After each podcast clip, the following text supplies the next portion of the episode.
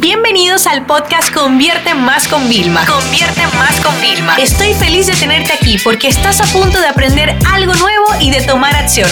Así que prepárate para tu dosis diaria de estrategias, tácticas y herramientas para escalar tu negocio con fans, publicidad y contenidos.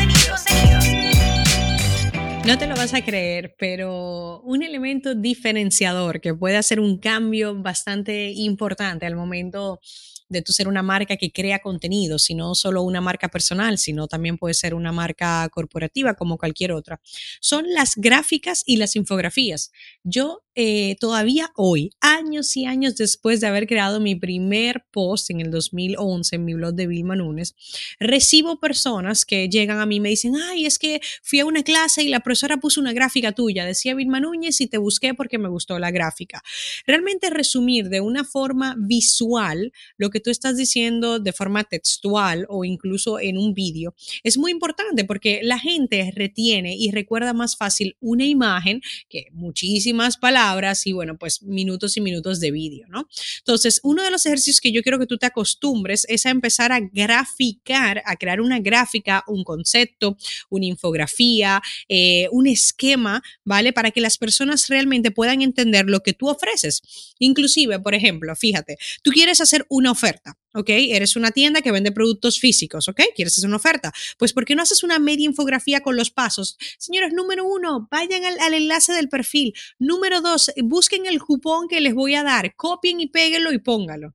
La gente está acostumbrada a las instrucciones, pero cuando tú graficas de forma visual los pasos que una persona tiene que dar, los resultados van a ser mucho más mayores, ¿no? Otro ejemplo es, pues es una oferta y la detallas y la dibujas de una forma muy atractiva que las personas entiendan todo, hasta la letrita pequeña que se pueda entender.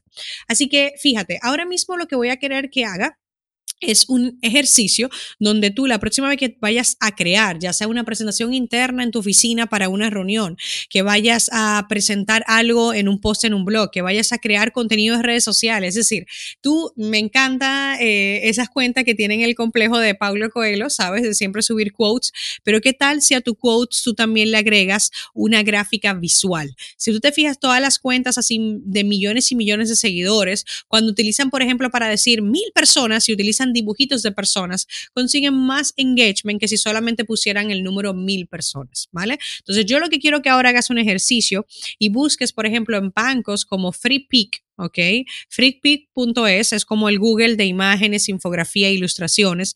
Tienen una versión gratis citando al autor y si no tienen un plan muy baratito y además te voy a dejar un descuento también que puedes tener aquí abajo eh, en la descripción de este podcast o en mi blog para que puedas acceder a la versión premium si quisieras, ¿vale? Y así no tienes que dar crédito. Pero ahí dentro entras. Hay ya muchísimos dibujos de diagramas, de, gráficas, de procesos, o sea, cosas muy interesantes que puedes utilizar de contenido en redes sociales para tu blog, eh, para tus newsletters también, o sea, fíjate que uno de los experimentos que hicimos fue nosotros siempre en el newsletter que mandamos semanal ponemos los enlaces, ¿no? Y cuando yo quiero que un artículo se destaque, pues escribo un párrafo y pongo un botón. Pues uno de los experimentos que yo hice, ahí ustedes saben que a mí siempre me encanta experimentar y bueno, me gustaría que me, que me escribieran eh, a través de redes sociales si les gustaría que aquí en el podcast también compartiera pues resultado de experimentos que hagamos, porque incluso quiero sacar como una división de laboratorio, ¿no?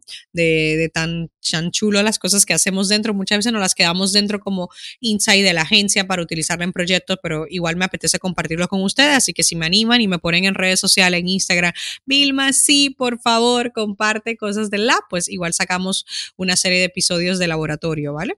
Entonces, fíjate, el experimento que hice fue el siguiente. En el newsletter puse una gráfica, ¿ok? Yo tenía una gráfica de cómo crear una oferta, que ustedes habrán escuchado quizás este episodio. Y pues es todos los pasos, ¿no? Señores, o sea, yo puse la gráfica, le puse como así como blurred. Si tú quieres saber cuáles son los ocho pasos, bla, bla, bla, o sea, clic aquí. Se me disparó, ¿vale? El click to rate, o sea, ese porcentaje, ese ratio de clics de personas que vieron el newsletter se me disparó. O sea, imagínense la importancia de esto, o sea, de utilizar las gráficas. Otro experimento que hicimos fue al momento de, anunciar uno de los webinars donde yo iba a estrenar por primera vez la plantilla de plan accionable, yo cogí en las señores, háganme caso, o sea, no lo mandé a la diseñadora ni nada, o sea, cogí el editor de historias de Instagram, ¿ok?